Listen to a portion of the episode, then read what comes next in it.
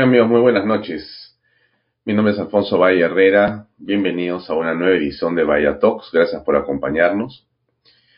El tema del Tribunal Constitucional continúa siendo el centro de la atención de los medios y de muchos ciudadanos. Se mantiene la preocupación sobre lo que va a ocurrir con el reemplazo de los tribunos que ya han vencido hace por lo menos dos años su cargo y que deben ser reemplazados. El Congreso de la República, como ustedes eh, recuerdan, ha estado en un proceso que concluye o concluía ayer y hoy en la votación, de manera que si se obtenían los 87 votos por eh, cada uno de los candidatos, estos lograban, según el orden de mérito, ingresar como reemplazo de los tribunos que actualmente se mantienen en el Tribunal Constitucional. Pero se ha producido una situación inédita, una situación insólita, lo hemos comentado en las últimas horas, y está además en las redes sociales en los medios, y es el centro de la polémica en este momento, que no es otro que saber si una jueza una jueza supernumeraria, una jueza provisional, una jueza que tiene una condición determinada, no titular, es la que ha emitido esta acción de amparo que podría o no podría detener la decisión, la acción, eh, la prerrogativa del Congreso sobre la votación eh, se escriben muchas razones en el argumento de la jueza. Hay uno central que es que no se ha dado a publicidad suficientemente los currículums y la información en torno a las preguntas y respuestas que se tiene sobre los candidatos.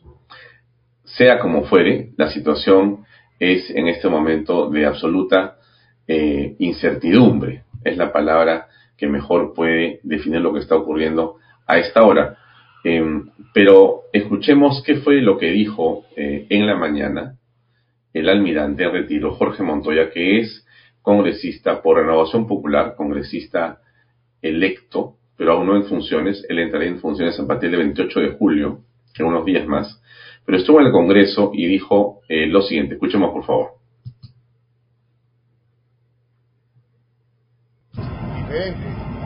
sí puedo decirles que esto no es un tema apurado, esto debió hacerse al inicio de este Congreso. El motivo del cierre del Congreso anterior fue justamente el cambio del Tribunal Constitucional y es una tarea que no han cumplido y tiene que cumplir. ¿No es una tarea que debe esperar el próximo Congreso? ¿Lo debe no hacer el Congreso? No necesariamente, es decisión de ellos cómo lo van a hacer. Yo no lo veo como una... Pero no hay acuerdos, ayer no se ha podido ver. Tres bueno, personas lo discutiendo y en algún momento tendrán que encontrar un acuerdo pensando en la seguridad y en la estabilidad del país. Todo lo que se tiene que hacer ahora es tranquilizarnos, bajar el nivel de tensión y trabajar en función de lo que se viene próximamente, que es un cambio de gobierno que tiene que ser de manera natural, no puede haber Mientras esto ocurría en los alrededores del Congreso, eh, un grupo de congresistas acusó al Frente Amplio de promover actos intimidatorios contra postulantes al proceso de selección de magistrados del Tribunal Constitucional. En realidad, ¿qué, significa esto? A ver, escuchemos eh, a un congresista, Franco Salinas, decir lo que quiero que todos compartamos y escuchemos adelante, por favor. Lo que nosotros no sabíamos es que eh, la bancada del Frente Amplio, que está acá al frente sentada, y que no sé si va a marcar asistencia en este momento, está amedrentando a todos y cada uno de los candidatos, está amenazando a todos y cada uno de los candidatos que hasta este momento siguen en carrera, con cartas firmadas por su vocero, amenazándolos, informándoles, indicándoles, como quieran llamarle, que renuncien a su cargo que renuncien a su cargo bajo condición de que no sean partes de un golpe o que no vayan contra los principios éticos. Bien, ¿qué cosa es lo que el Congreso ha dicho? A ver, este tema al que se refiere eh, Franco Salinas, eh, dicho sea de paso, es eh, absolutamente cierto, no es simplemente un dicho, ahí ya están las cartas. Esa es la carta, efectivamente, esa es la carta. Déjenme darle una mirada. Así es.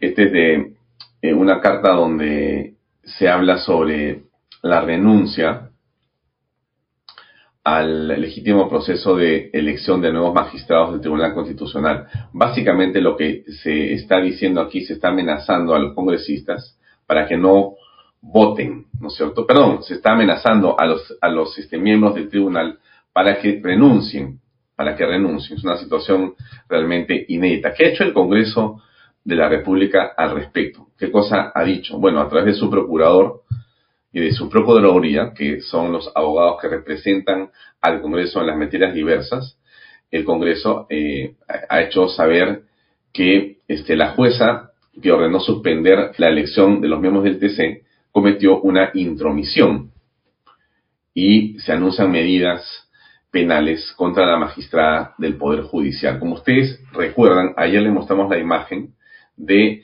un grupo de personas de la OCMA ingresando a la oficina de esta magistrada de este Tribunal Constitucional. Acá está la imagen, se las muestro. Total dura 15 segundos, creo, solamente para que recuerden qué fue lo que pasó ayer.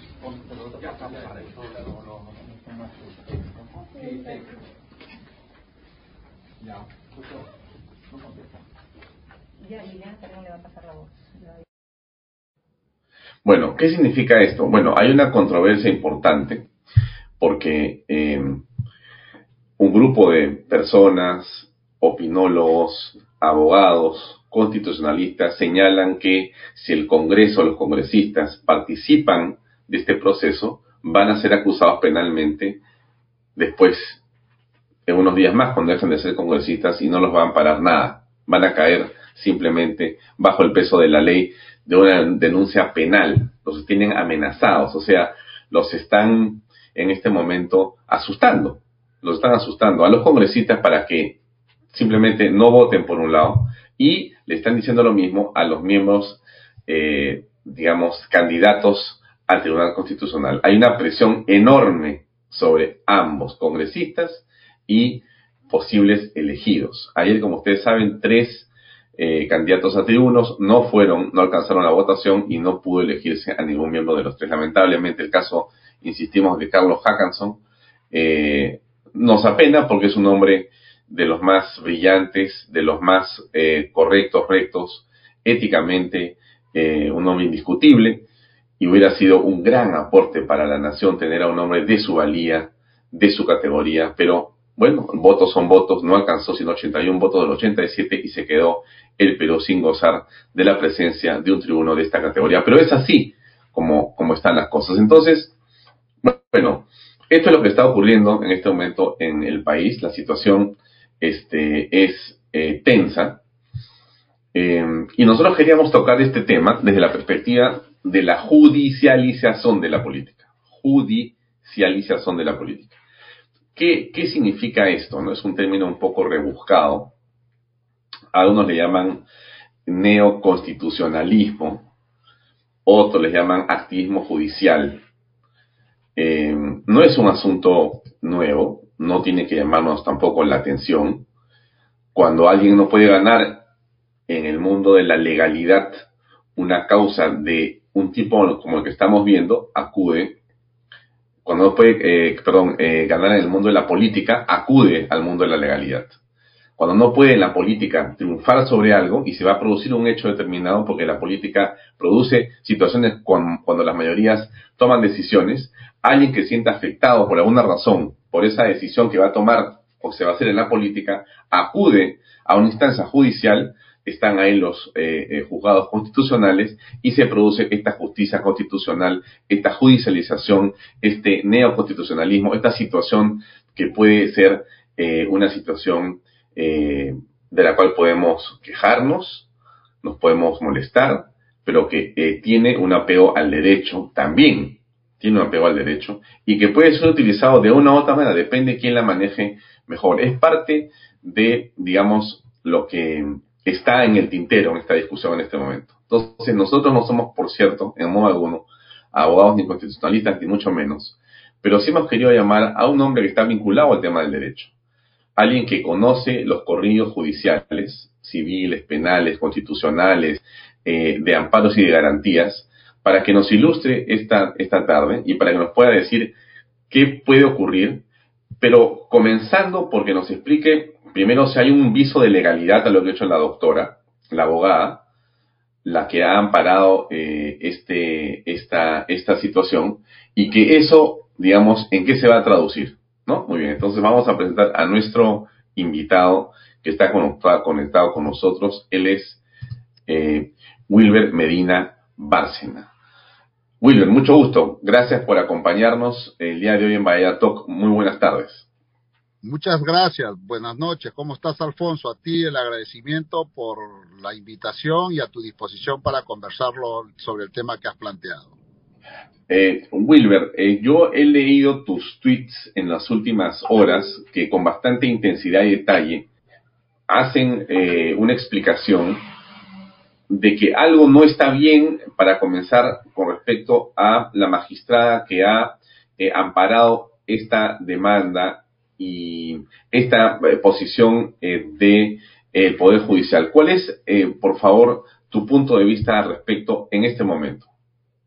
Claro que sí, Alfonso. A ver, la magistrada nos ha sorprendido a todos los peruanos en una decisión prevaricadora, ilegal, inconstitucional. Nos sorprendió porque ella, vía una medida cautelar, pretende suspender un proceso de selección y nombramiento que la Constitución le ha encargado al Tribunal Constitucional es una prerrogativa del Tribunal Constitucional.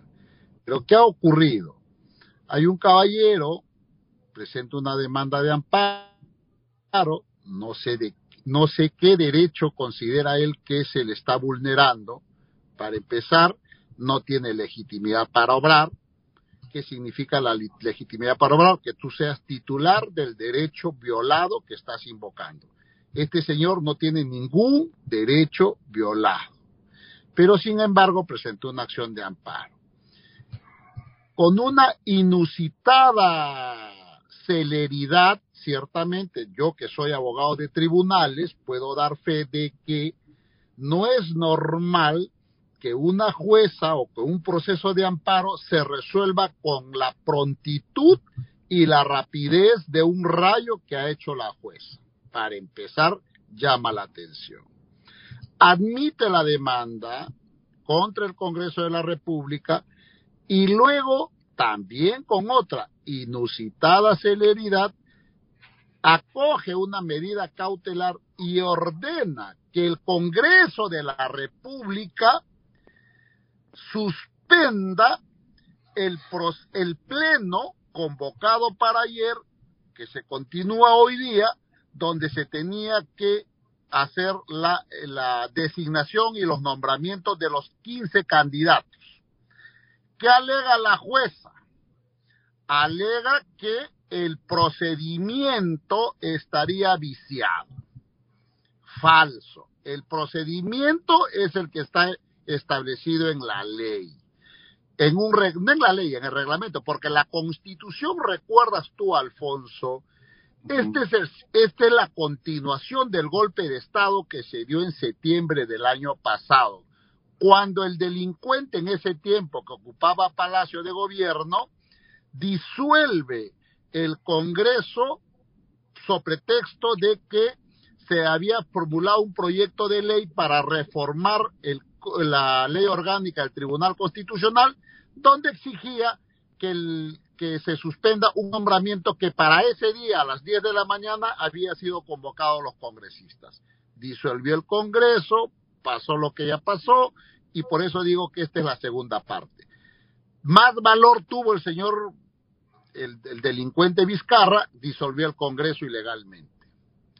Luego, ahora la segunda parte, el señor Sagasti, con el mismo propósito, el Congreso nuevo se convoca, se reúne, hacen un reglamento que yo discrepo, pero está el reglamento para seleccionar, se han hecho las etapas, currículo, conocimiento, entrevista personal, todo lo que establece el reglamento, a pesar que la Constitución no le exige, pero lo han hecho. De modo que convocaron a la última parte, que es la que correspondía ayer para hacer la votación. Y resulta que el señor Sagasti, porque este es el caviaraje, Alfonso, que está, el poder paralelo, que está petardeando los procesos de selección y nombramiento de los miembros del Tribunal Constitucional, que van a reemplazar ciertamente a seis magistrados, como tú dices en la introducción, cuyo mandato ha sido, está vencido hace 26 meses aproximadamente. Entonces, dice, suspenda usted esto, porque ella está muy preocupada, la jueza Soledad de Blácido está muy preocupada por el procedimiento, le preocupa que no esté motivado, dice la, no tenga motivación, no sea transparente, y además las personas y los candidatos no estarían cumpliendo la normatividad. Entonces, Alfonso, eso me llamó la atención y dije, ah, mira, qué jueza para muy preocupada, para inmiscuirse en un tema, una prerrogativa constitucional, al punto que ha cogido una medida cautelar y ha ordenado que se suspenda, nada más que al Congreso de la República.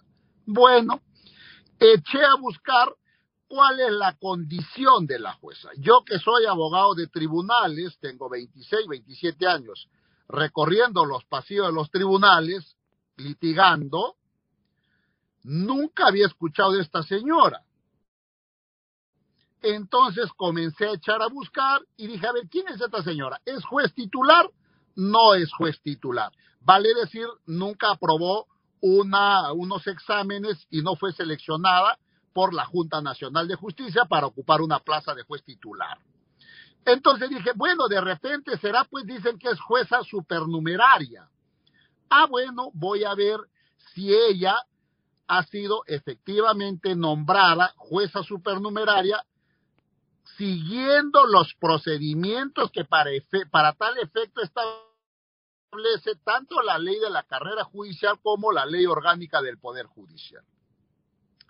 Alfonso, me he dado con la sorpresa que la jueza no es jueza supernumeraria porque no ha seguido el procedimiento previsto en la ley que a ella tanto le preocupa sobre los miembros del Tribunal Constitucional. Entonces, ¿con qué autoridad moral la jueza Soledad Blácido, si ella, su nombramiento, su designación ha sido a dedo, no ha superado ningún riguroso examen, ni para ser juez titular, ni para ser jueza supernumeraria. Entonces, ella está ejerciendo el cargo de jueza supernumeraria violando la ley, está cometiendo delito de usurpación de funciones, ejercicio ilegal del cargo. Y la OGMA lo que debió hacer ayer, debió ir acompañado, Alfonso, a las personas que cometen delito en flagrancia, como es el caso de la señora Soledad Blácido, debió ir acompañada de la policía para que la policía la detenga, le, ponga las esposas y sea, sea recluida transitoriamente en una carceleta y luego en un penal.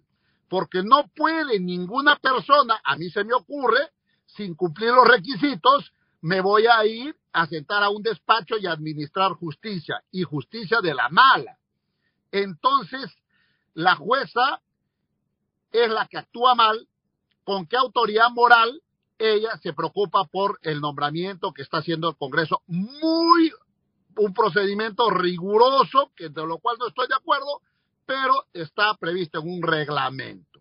Ahora, tú también, Alfonso, has comentado, nos ha sorprendido un comunicado de la Corte Interamericana ayer a través de las de sus redes sociales ha dicho que le preocupa que en el poder que en el Perú los congresistas, el Congreso que es soberano, que no está sujeto a mandato imperativo, esté procediendo a nombrar, o sea, cuando ejerce su prerrogativa el Congreso o los congresistas, le preocupa a la comisión. Ciertamente que esa, esa, ese pronunciamiento en las redes no es vinculante, no importa nada, hay que ignorar porque la, la comisión, como lo ha dicho mi amigo y el maestro jurista Domingo García Belaunde, está conformada pues por una por un grupo de personas con cierto sesgo ideológico de comunistas, izquierdistas, el caviaraje está penetrado por la en la comisión. Y entonces cualquier cosa que ocurra en el Perú, parece que ellos tienen un representante en el Perú mm, o, o varios y que ya los conocemos. Son las ONGs estas que se encargan de los temas de justicia y algunos abogados distraídos que, como también lo ha dicho nada más que el maestro Domingo García Belaunde, hay unos abogados que dice que son constitucionalistas, que son de la católica y que por lo tanto son voces y hay que son voces que deben escucharse, respetarse. Domingo García les ha dicho, les ha respondido ayer en una entrevista en Willax que él no los conoce a estos señores y que no tienen la condición de especialistas y cada vez que hablan sus opiniones son sesgadas ideológicamente a un determinado grupo político. Entonces, ¿qué tenemos al final del día, Alfonso? Tenemos una decisión, una jueza precaria, una jueza que usurpa el cargo, una jueza que ostenta la condición de jueza sin haber, habiendo violado todos los requisitos y habiendo violado la ley, nada más que la ley de la carrera y la ley orgánica. Y por lo tanto, su decisión debe darle el uso que se le da al papel higiénico.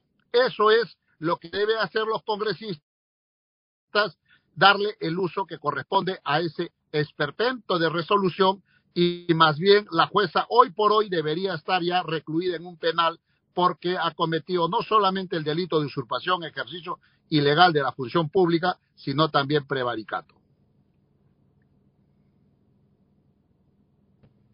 Lo que dices, Weber, es muy grave porque esta señora, entonces, según tu opinión y la de otras personas, escucho también a varios congresistas que sean lo mismo que tú, en el sentido de que debería estar detenida porque ha cometido un delito.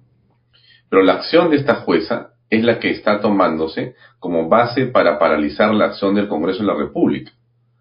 Pero estamos en una situación eh, absolutamente eh, difícil y compleja y que vulnera el orden constitucional porque la propia presidenta del Poder Judicial ha dicho que no se pueden desacatar los eh, fallos de los jueces. Entonces, eh, ¿cómo quedamos aquí? ¿Quién es el que manda, perdón? ¿Cuál es el Estado de Derecho que está derecho?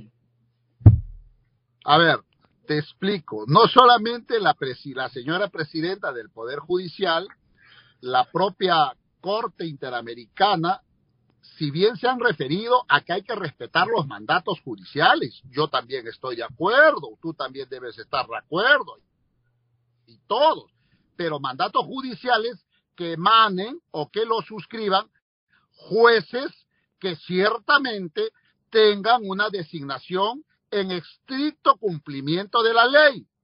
La jueza eh, Soledad eh, Blácido es una jueza que no debe ser juez y que debe estar detenida porque está ejerciendo el cargo de jueza supernumeraria violando la ley. Ella, Alfonso, para que entienda el público, ha sido designada a dedo, a dedo, por el señor presidente de la Corte Superior del año 2018. Justamente, Alfonso, para que entiendas tú y el público, para que los presidentes de las Cortes no echen mano y comiencen a nombrar como jueces a sus amigos, a su promoción, a sus a sus chocheras, a sus colleras, a sus amigos del fuldito, ¿qué estableció el legislador? El legislador dijo, el cargo de la magistratura se va a ejercer bajo este sistema, por jueces titulares. Para que seas juez titular tienes que pasar un riguroso examen. Ahora, pero también hay que ser consciente, dice el legislador, ¿qué pasa si no hay la suficiente cantidad de jueces titulares? ¿Cómo hacemos? Dejamos de administrar justicia. El legislador se planteó esa situación y también se respondió, dijo no. Entonces vamos a crear unos jueces, como se conoce futbolísticamente hablando, en la banca. Vamos a tener unos jueces suplentes, que su nombre técnico le han puesto ahora, la ley, jueces supernumerarios. ¿Para qué? Estos señores ciertamente tienen que seguir un proceso riguroso, menos que para titular, para que estén considerados en la banca o como suplentes, cuya finalidad va a ser la siguiente, sustituir, reemplazar a los jueces titulares cuando los jueces titulares por alguna circunstancia, puede ser motivo de salud, de viaje, de educación, etcétera, pidan licencia. Entonces, para que ese despacho no se quede sin magistrado, el presidente de la corte respectiva, dice la ley, tiene que echar mano de suplir esa plaza con quién, Alfonso, con los jueces supernumerarios. En un orden de estricto rigor que se ha seleccionado. O sea, si salen cinco jueces al mismo tiempo, se enferman, ¿quiénes vienen a suplirlo? El que está en el primer lugar como juez supernumerario. Si sigue, hay más vacantes, sigue el segundo, el tercero y así sucesivamente. No lo dice Wilber Medina, lo dice la ley de la carrera, artículo 65.3, concordante con el artículo 239 de la ley orgánica del Poder Judicial. Con lo cual se ha puesto un límite y se ha prohibido a los jueces de las Cortes Superiores de la República para que no tengan a su libre albedrillo, puedan nombrar a un abogado que está pasando por la vereda de la Corte Superior. Entonces, y eso se llama predictibilidad, se llama seguridad jurídica.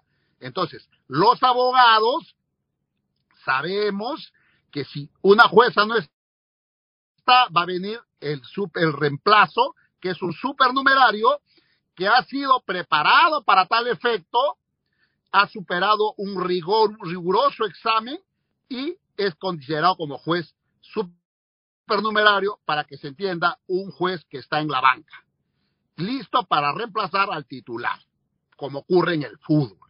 En este caso, ¿qué ha ocurrido? Han nombrado a dedo a esta jueza, violando la ley, y ahora ella, ella que debe conocer la ley, cuestiona un procedimiento de nombramiento por parte del Congreso luego de haber seguido un riguroso proceso de selección, porque se nombró una comisión, eh, hubieron como algo de 100 candidatos, ha habido eliminaciones y finalmente quedaron 15. O sea, ¿quién está actuando mal? El Congreso, muy bien. Quien está actuando mal es la jueza y con qué autoridad moral puede criticar enfrente si el techo que tiene o el tejado tiene tejado de vidrio. Te preguntaba cuál es eh, tu opinión en relación a lo que hay que hacer a continuación. Es decir, ¿qué debería hacer el Congreso para poder llevar adelante, no sé si la votación, pero frente a una vulneración de sus prerrogativas como la que estamos apreciando, ¿qué va a ocurrir? Bueno, yo creo que el procurador, varias, varias acciones. Primero, apelar esta ilegal, prevaricadora decisión, luego denunciar a la jueza ante la fiscalía para que sea apresada en este mismo momento y eh, continuar con sus eh, con su agenda de designar a los señores a los candidatos que todavía creo que hay 12 en en lista hay 12 o 11 me parece porque hay uno que ha renunciado. Escuché en la introducción que tú has mencionado muy, muy bien que hay una carta con amenazas suscrita por dirigida a los candidatos suscrita por un representante del Frente Amplio Ahí pues denota eh, la desesperación del caviaraje para eh, reemplazar a los miembros del Tribunal Constitucional porque se sienten cómodos, porque tienen a cuatro, o sea, vale decir a mayoría, que son de su misma ideología. Me refiero a los que han generado toda esta atrocidad y esta convulsión y esta barbaridad jurídica, yo le llamo eh, barbaridad jurídica, porque lo que está cometiendo estos cuatro en mayoría, que son los las, eh, el señor Espinosa, la señora Ledesma, eh, el señor Ramos y el señor Miranda. Estos caballeros son los que convalidaron el golpe de Estado. No te olvides que luego produció el golpe de Estado el señor Olachea, presidente del Congreso, formuló una acción competencial y la acción competencial fue resuelta por quién? Por esa cuatrinca. Cuatrinca que ciertamente, pero solamente eso ocurre en el Perú, mi querido Alfonso, porque ellos ya perdieron la vergüenza, me refiero a estas cuatro personas, porque si ellos declaraban fundada la demanda, fíjense, tenían conflicto de intereses, si ellos declaraban fundada la demanda, ellos tenían que irse a su casa porque el Congreso se restablecía, regresaba en funciones el Congreso, porque había, cerrado por, había sido cerrado por la fuerza, inconstitucionalmente, declaraban fundada la demanda, el señor Olachea regresaba a la, la comisión permanente que estaba ahí, nunca dejó de funcionar, y eh, los congresistas regresaban a sus escaños y continuaban con la agenda del 30 de septiembre. Vale decir, designaban a quién? a los candidatos que éramos nueve, me incluyo en esa lista del año 2020, ¿no? El 2019, perdón. Entonces, ellos tenían que irse a su casa. Pero como no les gusta, les, les, les encanta el poder, les encanta estar al servicio del poder de turno, declararon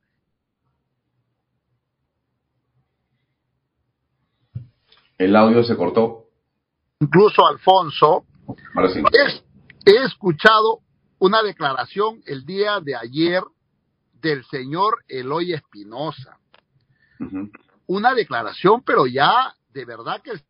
Entonces, eh, bueno, me estabas comentando que, bueno, existe entonces una arremetida de un grupo de personas que ya han estado en esto en el 2019 el 30 de septiembre, lo que recordábamos ayer, se produce esta situación inédita, lo hemos conversado ayer con Rosa Bartra, eh, y otra vez eh, es el TC el centro de la discusión.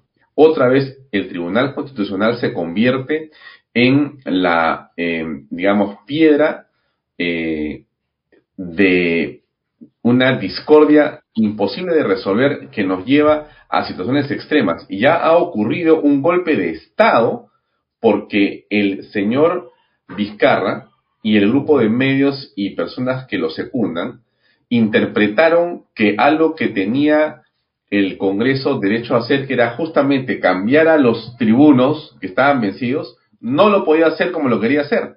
No obstante, estaba aprobado por ellos y estaba absolutamente en la legalidad y no se pudo, y se dio un golpe de Estado. Y ahora estamos prácticamente frente a otro golpe de Estado, protagonizado por una jueza que, según lo que tú estás comentando y muchos están diciendo, ha cometido más que un prevaricato. Entonces estamos frente a una situación gravísima.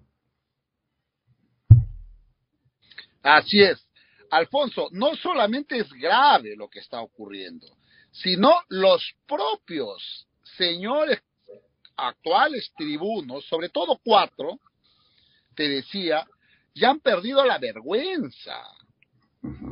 Porque se ponen, opinan, cuestionan, recomiendan cómo tendría que ser el proceso de sus reemplazantes.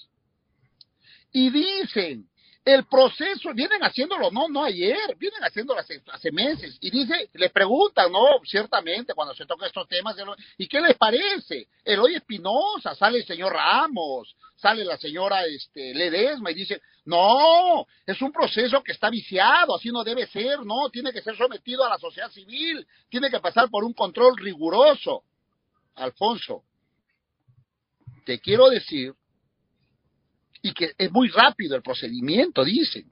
Te quiero recordar a ti y a tu público que estas personas fueron elegidas cuando en mayo del 2014 en un proceso por invitación, en un proceso por invitación que entre que se arma y se ponen de acuerdo a los congresistas, hasta el día de la votación en el Pleno, ¿sabe cuánto demoró? 21 días. Ellos no posaron ni por ningún concurso, ni, ni, ni, ningún reglamento, nada. 21 días. ¿De qué estamos hablando, Alfonso? O sea, la vaca no se acuerda cuando fue ternera, hay un dicho que, que se suele decir. O sea, si ellos critican el procedimiento actual, procedimiento actual que han sido los que se oponen, los que celebraron el golpe, los que avivaron que hay un nuevo Congreso, los que decían que el Congreso anterior no debía nombrar que sea este Congreso, esos mismos hoy petardean el proceso. ¿Por qué? Porque no quieren que se cambie el Tribunal Constitucional, que en buena cuenta es el trofeo. Si tú controlas el Tribunal Constitucional, estás controlando el sistema de justicia en el Perú y adicionalmente el poder político. Esa es la verdadera razón de las cosas. Acá no me van a venir a contar cuentos. No quieren, no solamente los cuatro que están ahí entornillados, salir y los que están afuera, que es el caviaraje, la izquierda y los comunistas, y me sorprende ahora que los del pescadito se hayan puesto de ese lado y están bloqueando porque con, si no participan ellos matemáticamente no se podría alcanzar los 87 votos que se necesita. Si eso, Alfonso, no fuera suficiente, te voy a decir algo más. Hay que tener cuajo para decir lo siguiente. La señora Ledesma, todo el caviaraje, el señor Eloy Espinosa, hablan que este Congreso dice, como ya está de salida, no deben de nombrar porque pierde legitimidad. Ah, qué buena gracia, muy bien.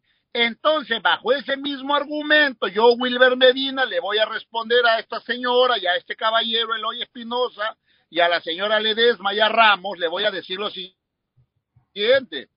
Oiga, ustedes no deben resolver ninguna causa en el Tribunal Constitucional porque sus, sus mandatos han sido vencidos. ¿Quién es más precario en el cargo? Los congresistas que están nombrados y tienen mandato hasta el 28 de julio del 2021 o el Tribunal Constitucional de estos tribunos cuyo mandato ha vencido en junio del 2019.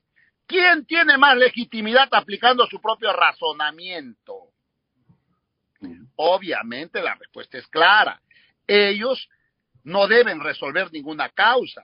Pero fíjate, eso no ve la Comisión Interamericana. No, no, no, no, no, eso no les interesa. Ah, claro, la Comisión Interamericana tampoco se ha tomado el trabajo de, de investigar si la jueza que ha dictado esta cautelar, la señora eh, Soledad eh, Blasio, es una jueza de carrera, es una jueza nombrada bajo el estricto control del concurso. No, no, no. Y tiene, y es de antología el último tuit. Hablan y dice, porque la, la, informalidad o la transitoriedad en el cargo, la precariedad de que se podría eventualmente denombrarse con un Congreso que está de salida y que no habiendo sido transparente el y no siendo transparente el proceso de selección podría afectar, dice la majestad del tribunal. Ah, qué buena gracia, muy bien. Oiga, señores de la comisión, y ustedes han visto que la majestad que se llama Soledad Blácido ¿Acaso ella es una juez titular? No. ¿Es una juez supernumeraria? Tampoco. ¿Qué cosa es? Es una usurpadora. Ha sido nombrada a dedo. Justamente por esas designaciones a dedo que hay que combatir, es que el sistema de justicia en el Perú cada vez está venido a menos. Entonces, en resumen, Alfonso, lo que tiene que hacer el Congreso es legislar ejercer sus prerrogativas hasta el último día, que es el 27, 26 de julio, porque hay nuevo Congreso, se instala la Junta Preparatoria y tienen que nombrar.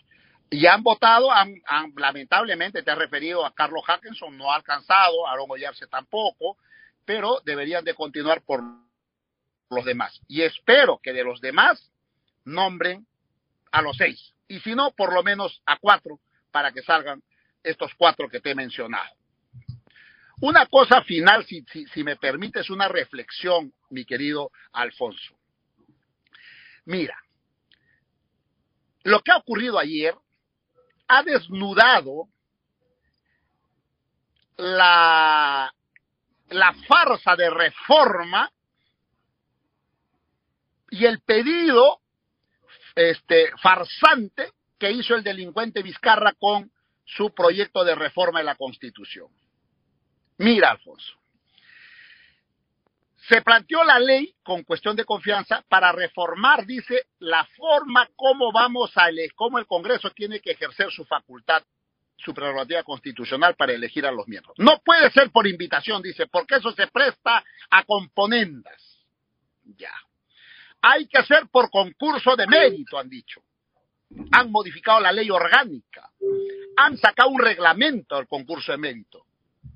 Alfonso, ayer en la votación del señor Calle Jayén, el número uno en la lista, ha puesto en evidencia que lo que han hecho ellos es una farsa, es, es un acto contra natura, es un acto contra la ley, porque tú no puedes exigir concurso de mérito para luego someterlo a la votación de los señores congresistas que ciertamente puede ser subjetivo, como lo es en todos los tribunales del mundo. Fíjate, el señor Calle Jayén sacó 91 puntos, creo. Del, del, global creo que 71, pero finalmente primer puesto. Al segundo le llevaba como dos puntos. Y así, de de 15 primer Ahí está, ahí está la, el orden de... Ahí está el orden. Ya vamos a analizar esto, esta contranatura y esto, solamente a los caviares se le puede ocurrir esto, pues, y te voy a decir por qué, para qué y de, por qué han hecho esto. Porque a partir de allí quieren violar la constitución y quieren violar el, la ley del reglamento, el reglamento del Congreso que es ley quieren someter a los congresistas y violar el no estar sujeto a mandato imperativo. O sea que quieren que los congresistas, como sale un concurso, que el primer puesto, ellos tienen que votar por el primer puesto. Falso. No puede ser así.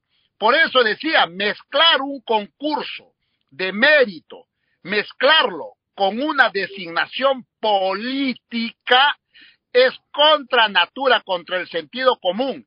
La, el tiempo me ha dado la razón. La votación de ayer me ha dado la razón.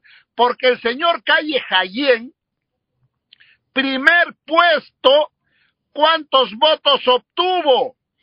Seis a favor y ochenta en contra, creo. Ochenta en contra. Seis a favor, me parece que fueron. Así es. Mira lo grave del caso, Alfonso. Mm. Ni los miembros de la comisión han votado por él. Mm. La, me refiero a los miembros de la comisión de selección. ¿Cómo se Si explica eso? ¿Cómo se explica eso, Wilber? ¿Cómo se explica Ah, eso? Se explica por lo siguiente, pues, es que no puedes tú decirle al, congre al congresista que no está sujeto a mandato imperativo porque la designación de los miembros del Tribunal Constitucional es subjetivo, es un nombramiento político y la política es subjetiva. Y te voy a poner un ejemplo para que después no me digan lo que están eh, tuiteando por ahí. Ah, no, pues ahí se viene la repartija. Falso. Alfonso. Y el ejemplo más palmario a tu público y a ti me voy a referir. Desde el año 1789 que se que, que la independencia americana, que se crea la república, se constituye la Corte Suprema y la Constitución de los Estados Unidos, se han establecido las reglas que hace dos- más de 230 años subsisten. ¿Para nombrar a quién? A los miembros de la Corte Suprema de los Estados nada más que de los Estados Unidos. Imagínate tú, cargo que es de por vida. Acaba de el 2020, en octubre más o menos, falleció una jueza muy interesante, muy, muy, muy, muy buena, eh, demócrata. ¿Y quién estaba en el poder? Mr. Trump. ¿Y Mr. Trump a quién propuso? A la señora A- A- A- Amy Coney. Ella lo propone el presidente de la República a la representación al Congreso americano. El Congreso americano, ay, no es que te voy a tomar tu examen, que trae tu currículo, que no, esas son guachaferías. ¿Sabe qué ha hecho el Congreso americano? El FBI, obviamente, le hace un seguimiento, le investiga, no encuentra nada, y perfecto, sigue ahí, y se hace la negociación política. ¿Sabe por cuántos votos eligieron a la última jueza suprema de la Corte de Estados Unidos? ¿Por cuántos? 52 versus, versus 48. Y no pasó nada, ahí está la jueza trabajando. Y ahí se produce lo que no quieren entender los caviares. No, sí lo entienden.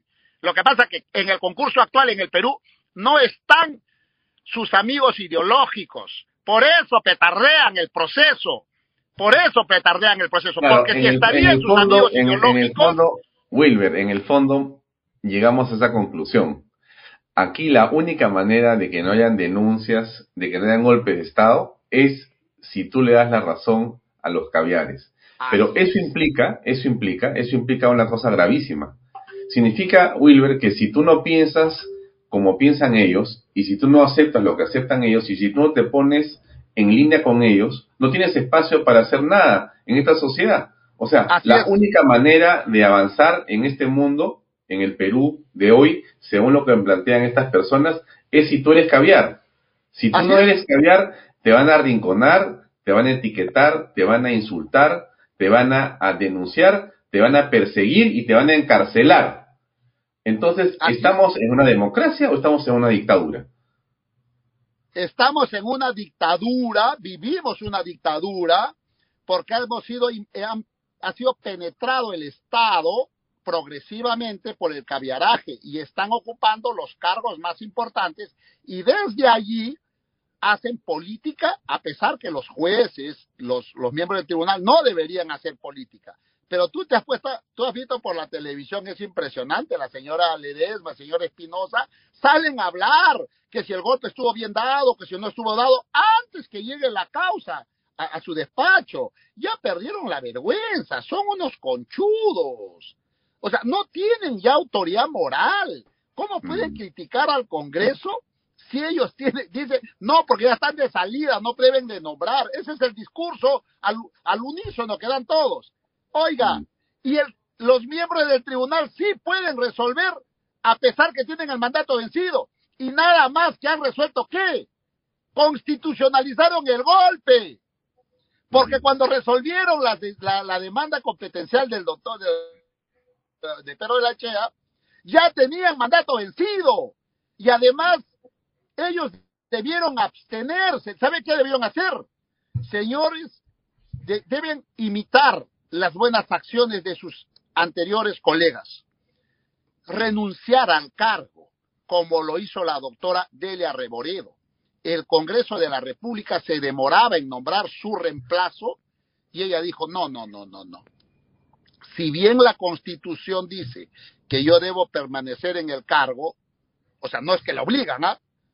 Podrá, dice, podrá permanecer hasta que se le designe reemplazo. Ella esperó lo suficiente y como no le elegían reemplazo, renunció, con lo cual forzó al Congreso a que le nombren reemplazo. Y creo que fue el doctor Urbiola el que entró. Claro, pero requieres eh, dosis de dignidad, de independencia. Que no la pero tiene.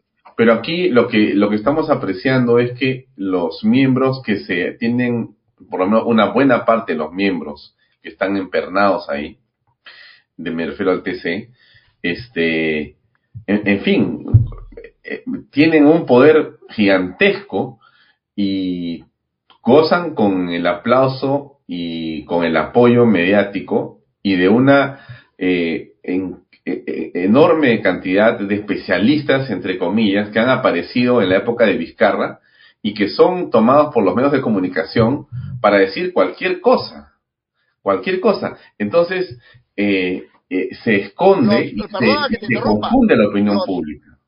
Los Cairo, los Cairo Boys, los Luciano López Boys, pues esos son los, los, caseritos, son, son rentados, pues son a sueldo. Bueno, y, pero eso es muy malo para el país porque se está distorsionando las cosas Y estamos entrando en algo que yo, yo creo y creo que la gente lo percibe ahora en los comentarios que estamos leyendo por montones. Eh, estamos ya frente a una dictadura, frente a una dictadura. Esto empieza a salirse del control de la democracia. Así es, así es. Dictadura caviar, un poder paralelo. Ellos nunca han ganado una elección, pero siempre están en el poder extorsionando al presidente de turno. Empezó en la penetración al sector público con el señor Valentín Paniagua. Continuaron a sus anchas con el señor Toledo. Con el señor García se replegaron porque no los dejaron. Ah, y con Humala, ni qué decir. Y luego con el señor este, Kuczynski y finalmente pues con el delincuente lagarto corrupto de Vizcarra. Y luego han copado a este caballero que yo no le... Porque, perdón, el señor se, se llama, dice presidente constitucional, el señor Sagasti. No, no, no. Él no es presidente constitucional. Él es congresista encargado del despacho presidencial. Nada más. No es presidente constitucional. Mucho cuidado. Además, yo lo considero, como es tan inútil, que lo considero que es un mueble de Palacio modelo Sagasti. Bueno, pero más allá de los de los adjetivos, este en algún momento conversaremos sobre la digamos este ejecutoria de Sagasti en el ejecutivo, ¿no? Eh, eh, o sea, sobre su capacidad para poder hacer o para poder no hacer nada. Y creo que Sagasti se va, entre otras cosas, con el premio al vacuna gay, porque ha sido en su gestión, en su plena gestión, el escándalo más vergonzoso e indignante de esta pandemia.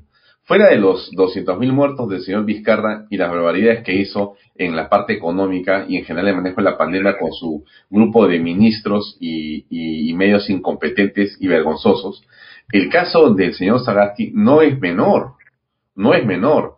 Eh, no, por supuesto, Alfonso, imagínate, si su propia ministra, su propia premier... Eh, eh, a eso iba, a eso iba, es la propia ministra de Estado la que no, no es que sospechemos, no es que nos hayamos enterado, no, la señora ministra de Estado, que ha sido una persona enarbolada como también uno de los impolutos que se acerca al poder con ellos, ha sido la que ha dicho, usted está mintiendo, presidente las cosas no son como usted ha dicho.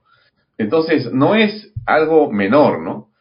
Pero bueno, Wilber, yo no te quiero quitar más tiempo, son casi las 8 de la noche. Gracias a los amigos que nos siguen en las redes sociales. Muchas gracias a ti, Wilber. Sé que estás ocupado, pero has tenido un tiempo para escucharnos y para conversar. Qué importante lo que dices, porque es un punto de vista que me parece muy claro al respecto y que los peruanos tenemos que estar advertidos, ¿no? Estamos frente a una situación que comienza a convertirse, comienza a convertirse en algo que ya no huele a democracia, sino huele a dictadura. Es malo, ¿no? Suena, camina y está comportándose como algo. Eso es, eso parece ser. una, cosa, una cosa final que te quiero decir, Alfonso, es lo siguiente. Como quiera que el tema de, tu, de la entrevista hoy era la judicialización de la política, y veo a, a ese grupo, el caviaraje, que está celebrando la medida cautelar dictada contra el Congreso por una jueza usurpadora del cargo, eh, yo voy a presentar en los próximos días una demanda de amparo contra el presidente de la República o contra la presidenta de la República porque designa a, tal o cual ministro. Porque voy a alegar lo mismo. Voy a alegar lo mismo. voy a alegar falta de transparencia, ¿me entiendes? Voy a agregar que no ha motivado, falta de motivación y falta de idoneidad para el cargo. ¿Recuerdas tú? Se nos acaba el tiempo, Wilber. ¿Perdón? Se nos acaba el tiempo, digo. Son las ocho en punto. Ah, correcto. No, no, encantado. Entonces, mucho gusto. Cuando gustes, a, ah, conversamos y a tus órdenes. Te, agradezco nuevamente y estaremos atentos para conversar más al respecto. Muy amable. Buenas noches. Gracias. Chao. Gracias.